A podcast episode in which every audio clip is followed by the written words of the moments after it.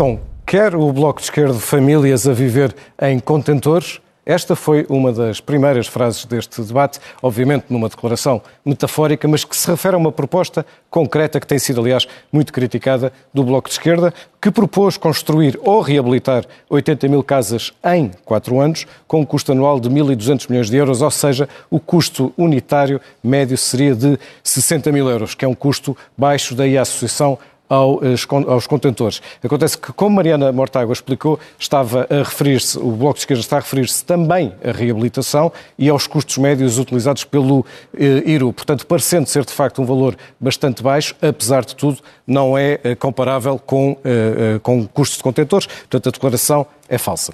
Vamos avançar para uh, outra declaração agora de Mariana Mortágua, quando diz que Portugal é o terceiro país com habitação mais cara do mundo, comparando com os rendimentos. Mariana Mortágua está a usar uh, como fonte, supomos nós, um site uh, chamado Money Transfers e dados de uma seguradora inglesa chamada CIA Landlords, que estão disponíveis na internet e que supostamente cruza precisamente dados de, de metro quadrado de vários países com custos de habitação. São fontes, no entanto, que, digamos, temos pouca informação sobre elas, não, não as podemos dar como suficientemente credíveis para ter uma avaliação tão geral para todo o mundo e, portanto, parece-nos que estes dados, quando muitos, estão por eh, confirmar.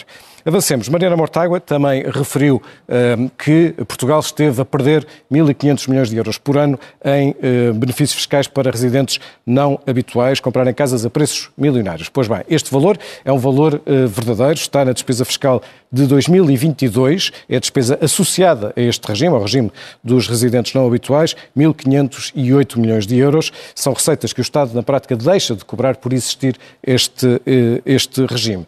Quanto à segunda parte da declaração, comprarem casas milionárias, enfim, o conceito milionário é obviamente abstrato, mas é um facto que, segundo dados do Banco de Portugal, os compradores estrangeiros compram casas de valores médios superiores aos compradores portugueses.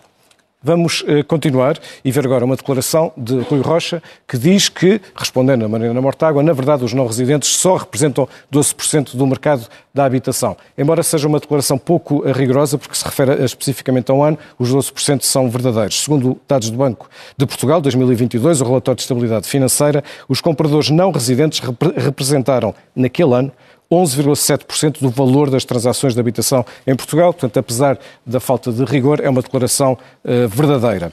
Adiante, Mariana Mortágua disse que um, ehm, desafiou Rui Rocha, não sei se defende, estou a citar, que, um, ou que é uma grande ideia, a eletricidade portuguesa ser, pertencer ao Partido Comunista Chinês. Enfim, há aqui um encadeamento de raciocínio. O que estamos a falar, obviamente, é da EDP. A EDP foi privatizada a uma empresa chinesa. Uh, o seu controle, a China Three Gorges, é uma empresa que tem cerca de 21% da EDP, é o maior acionista, controla a sua gestão e esta empresa é 100% detida pela República Popular da China, que é uma empresa uh, pública, naturalmente. Ora, na República Popular da China, como sabemos, uh, é dirigida por um único partido, o Partido Comunista da China, portanto, não sendo uma declaração muito rigorosa, na verdade são 21%, e obviamente não é uma detenção direta do Partido Comunista, daí o mas, mas é uma declaração que substancialmente é verdadeira.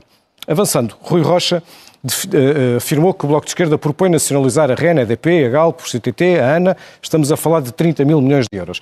Nós já ouvimos esta eh, acusação há dois anos, na altura num debate entre Catarina Martins e António Costa. António Costa disse exatamente isto um, ehm, sobre, sobre o Bloco de Esquerda. No programa agora, de 2024, aquilo que o Bloco de Esquerda propõe é a recuperação da soberania do país em áreas fundamentais através do controlo público de empresas como a Galp, EDP, REN, ANA ou CTT. Ora, pode-se controlar uma empresa com 100%, com 50%, até com 21%, como vimos ainda agora da EDP, portanto não é fácil fazer uh, esta conta. Se fosse 100%, já agora, do, uh, do custo das empresas, e nós vimos que a EDP vale 15 mil milhões de euros em bolsa, a Galp 10 mil milhões, a REN e, a CT, e os CTT juntos 2 mil milhões. A ANA não está cotada, mas valerá mais de 5 mil milhões. Na verdade, seria até mais do que os 30 mil milhões de que uh, Rui Rocha fala. Como Mariana Mortágua se refere ao controle, ora, controle é um conceito abstrato, abstrato, não é possível validar uh, exatamente o custo ou precisar o custo que significaria a proposta do Bloco de Esquerda. Naturalmente seriam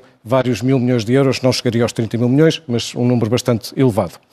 Avançando, Mariana Mortágua também falou, em resposta, da proposta de, uh, referentes à proposta da Iniciativa Liberal de baixar o IRS. A proposta é baixar para uh, taxas entre 15% e 28%. Disse que quatro presidentes de quatro grandes empresas ganham 8 mil milhões e, portanto, na prática, isto significaria uma borla de 2,4 mil milhões. Bom, Mariana Mortágua parece estar a referir-se aos presidentes executivos da Jónia Martins, do Grupo Sonai, do Grupo EDP e da Mota Gil, que no total eh, ganharam em 2021 eh, um rendimento bruto total, os quatro, de 7,8 eh, milhões de euros. Ora, nós não conseguimos saber quanto é que estas pessoas pagaram de imposto, mas se olharmos para a taxa, para a taxa de tributação efetiva, segundo a administração tributária, para esta classe de rendimentos, essa taxa de 45%, podemos, portanto, calcular, não é uma conta uh, real, não é, não, não, ela não pode ser rigorosa, mas como referência, isto significaria que estas quatro pessoas pagaram de imposto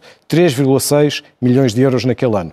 Ora, se passassem a pagar a taxa máxima de 28%, continuo a dizer que isto é um exercício abstrato, mas se aplicássemos os 28%, teriam pago 2,2 milhões de euros, ou seja, uh, teriam pago no conjunto menos 1,4 não menos 2,4, mas menos 1,4 milhões de euros, daí ser uma conta imprecisa. E agora vamos ao pulsómetro.